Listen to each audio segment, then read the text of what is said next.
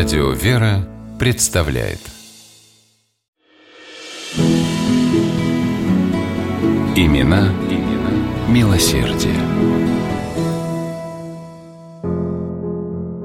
Имя Андрея Яковлевича Фабра хорошо известно жителям Крыма. Сегодня мало кто помнит, какие должности он занимал, находясь на государственной службе, но симферопольцы прекрасно знают, что Андрей Яковлевич был благотворителем, завещавшим все свои деньги местному богоугодному заведению, получившему название Сиротского дома тайного советника Фабра.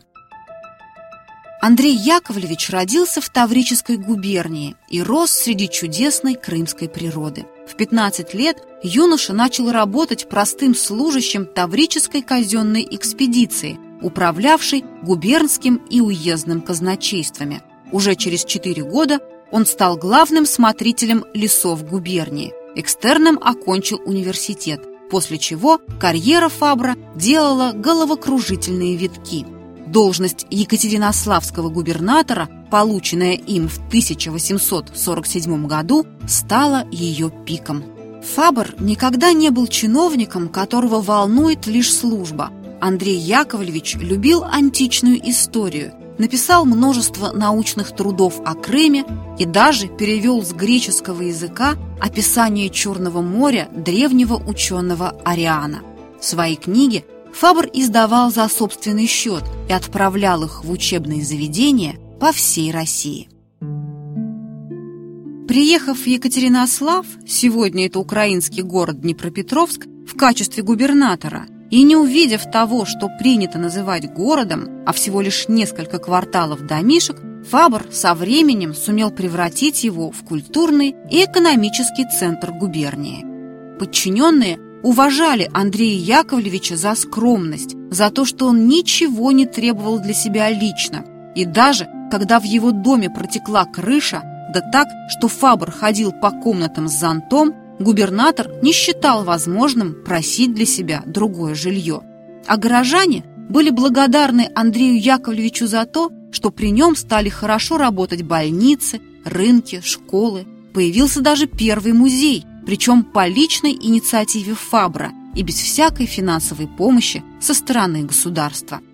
В 1857 году губернатор вышел в отставку и уехал в Симферополь, где вскоре умер. Андрея Яковлевича не стало, а дела его продолжались.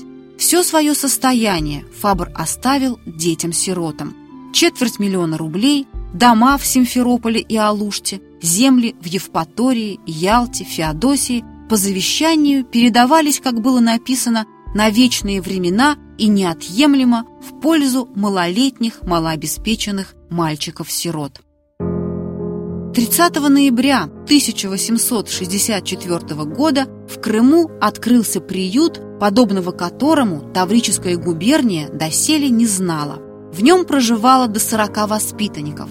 С 8 лет их обучали закону Божьему, церковной грамоте, русскому языку, арифметике, черчению и даже игре на скрипке. Наградой за отличную учебу была стипендия, которая позволяла учиться в гимназии, а потом и в университете. Тех, кто не особенно тяготел к наукам, с 10 лет обучали в мастерских сапожному, столярному и слесарному ремеслам.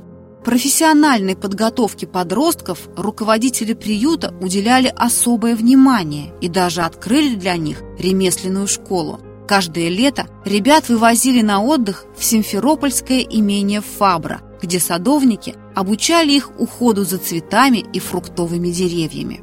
Уже став взрослыми, воспитанники приюта вспоминали свой дом с большой теплотой.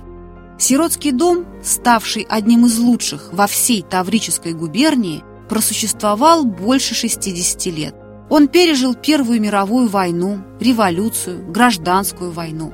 В 20-е годы прошлого века его ликвидировали. Однако о богоугодном заведении по-прежнему напоминает название переулка, в котором оно находилось – Фабровский.